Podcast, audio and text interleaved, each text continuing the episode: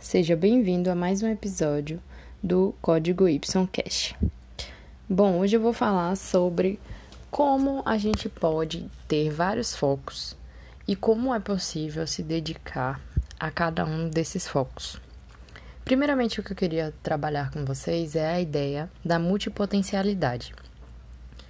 Por muito tempo se acreditou que a gente deveria ser especialista única e exclusivamente em uma área. Então você escolheria a área que você deseja trabalhar e focaria totalmente nessa área, tanto de trabalho quanto de estudo. E é, as pessoas que tendiam a fazer mais de uma coisa, elas eram mal vistas. Hoje em dia já se trabalha com o conceito da multipotencialidade em que entendemos que o ser humano ele pode sim trabalhar com várias áreas, porque essa pessoa que trabalha com várias áreas, ela tende a multipotencialidade. O que significa isso? Que ela tem várias potencialidades e as potencialidades são as coisas às quais a pessoa se dedica a fazer, aquilo que ela se inspira, aquilo que ela é boa. Ou seja, ela teria vários focos. Então é possível ter vários focos. Inclusive, esse movimento da multipotencialidade tem ficado um, um pouco mais em evidência nos últimos tempos, principalmente porque hoje na internet se fala muito sobre a questão do pato, né? Qual era a história do pato? O pato, é, como visto antigamente, né? Ele nadava, ele nada, ele voa, ele anda, mas ele não faz nada direito, porque é como se fosse o animal desengonçado, né? Então existia aquela frase de não seja pato onde você faria várias coisas e você não faria nada bem feito por fazer várias coisas. No entanto, hoje em dia já existe um movimento contrário, onde que a gente deveria ser pato. Porque a gente, não é que a gente vai fazer várias coisas vai fazer mal feito, pelo contrário. A ideia antes de ser pato é que se você fizesse várias coisas, você não faria nada bem feito. E hoje, com a ideia da multipotencialidade, entendemos que podemos sim fazer várias coisas e fazer várias coisas bem feitas. Então, Todo o contexto de vários focos se baseia nisso. A ideia onde você poderia ter várias, você pode, na verdade, né, ter várias potencialidades e fazer tudo muito bem feito desde que exista organização para isso. E aí é onde entra o planejamento, a gestão do tempo, para que você consiga dar conta das suas poten potencialidades.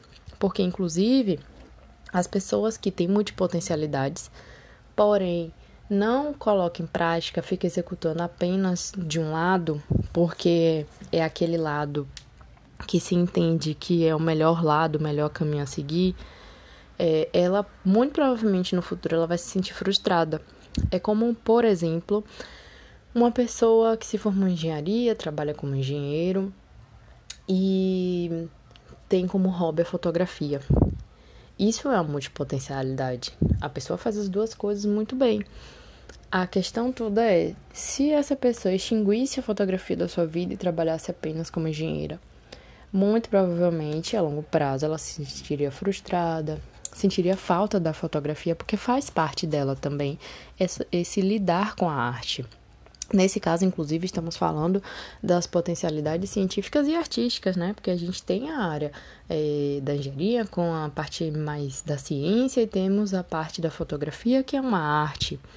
Então, a gente equilibra, nesse caso, as potencialidades científicas e artísticas. Vão ser sempre nesse âmbito? Não, poderia ser também é, em, outro, em outras áreas, tá? É, mas, em geral, quando a gente vai percebendo, tudo meio que se rodeia ou a parte científica ou artística, não é mesmo? Então, por exemplo, alguém que goste muito de cozinhar e também é professora de alguma área. Então, ela tem a parte da cozinha, ela tem seu lado artístico e tem um lado científico também. E lecionar também tem um lado artístico e o lado do conhecimento, porque para você lecionar e conseguir atingir também as capacidades é, dos alunos, trazer essas habilidades, requer um pouco de arte junto, não apenas o conhecimento. Então, a multipotencialidade ela é vista hoje com melhores olhos, por assim dizer, justamente com essa ideia do pato, seja o pato. Se sinta bem se você for o pato que faz tudo, que, faz, que nada, que anda, é, que corre, né, que voa, mas que é, não, não faz isso de forma 100%. Até porque a gente não vai ser 100% em tudo que a gente fizer, né? A gente vai dar o nosso melhor, o nosso máximo E o nosso máximo não é necessariamente o mesmo máximo que outra pessoa consegue dar. E tá tudo bem. A gente só precisa entender e aceitar justamente é, quais são as nossas potencialidades e como a gente poderia lidar com elas. Então, qual é o grande lance de ter vários focos que eu queria falar no início? Porque eu quis trazer a questão da multipotencialidade? É que seus focos, eles têm que estar relacionados às suas potencialidades. Também você não pode entrar num foco que não tem nada a ver com você, que não tenha nada a ver com o que você goste. E nesse caso de foco, eu tô falando até de objetivo mesmo. Quais são seus objetivos de vida? Seus objetivos, eles têm que estar alinhados com o que você gosta de fazer, com seu propósito, é, você pode ter objetivos diferentes para sua vida social, profissional e pessoal, mas pode ter certeza que eles vão estar alinhados com as suas potencialidades. A ideia de ter vários focos é pensando nisso. Agora vamos lá. Você tem uma é, multipotencialidades ABC, sejam elas diferentes, e obviamente você vai ter objetivos para cada uma delas. Então temos objetivo A, objetivo B, objetivo C. Na hora que você for estabelecer seu planejamento, você com certeza vai ter um planejamento para cada um desses objetivos. Então, assim também você teria o planejamento A, o planejamento B e o planejamento C. E na hora que você fizer um planejamento de vida, um planejamento mais geral, você vai incorporar ao seu planejamento geral esses planejamentos A, B e C, que dizem respeito aos seus objetivos A, B e C, certo? Na, no momento que você for executando ao longo do seu dia a dia é que você vai dar o foco é, central. Então, digamos, você tem o objetivo ABC, que você distribuiu em pequenas tarefas ao longo do seu dia a dia, onde no seu dia, inclusive, você poderia fazer atividades de cada um desses objetivos. Você não precisa necessariamente ter um mês dedicado a cada planejamento ou ter apenas um dia da semana dedicado. Você pode também escolher essa, essa forma de organização. Então, assim, a forma de se organizar é você quem vai decidir como você prefere. Você pode se organizar dessa forma, colocando no seu dia pequenos momentos para cada um dos objetivos, como você pode estabelecer dias na semana para cada objetivo, ou semanas do mês para cada objetivo, ou mês, meses do ano para cada objetivo. Isso fica a seu critério. Não existe uma regra para isso. O importante apenas é que quando você estiver dedicado a uma tarefa, que você esteja totalmente focado nessa tarefa.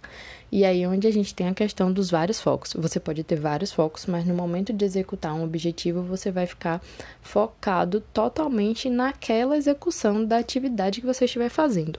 Não adianta, por exemplo, você pegar um, uma tarefa do objetivo A e estar concentrado pensando no objetivo B. É importante que você fique concentrado apenas no objetivo A no momento que você estiver executando aquela tarefa. Então, um grande ponto a se pensar sobre foco é isso.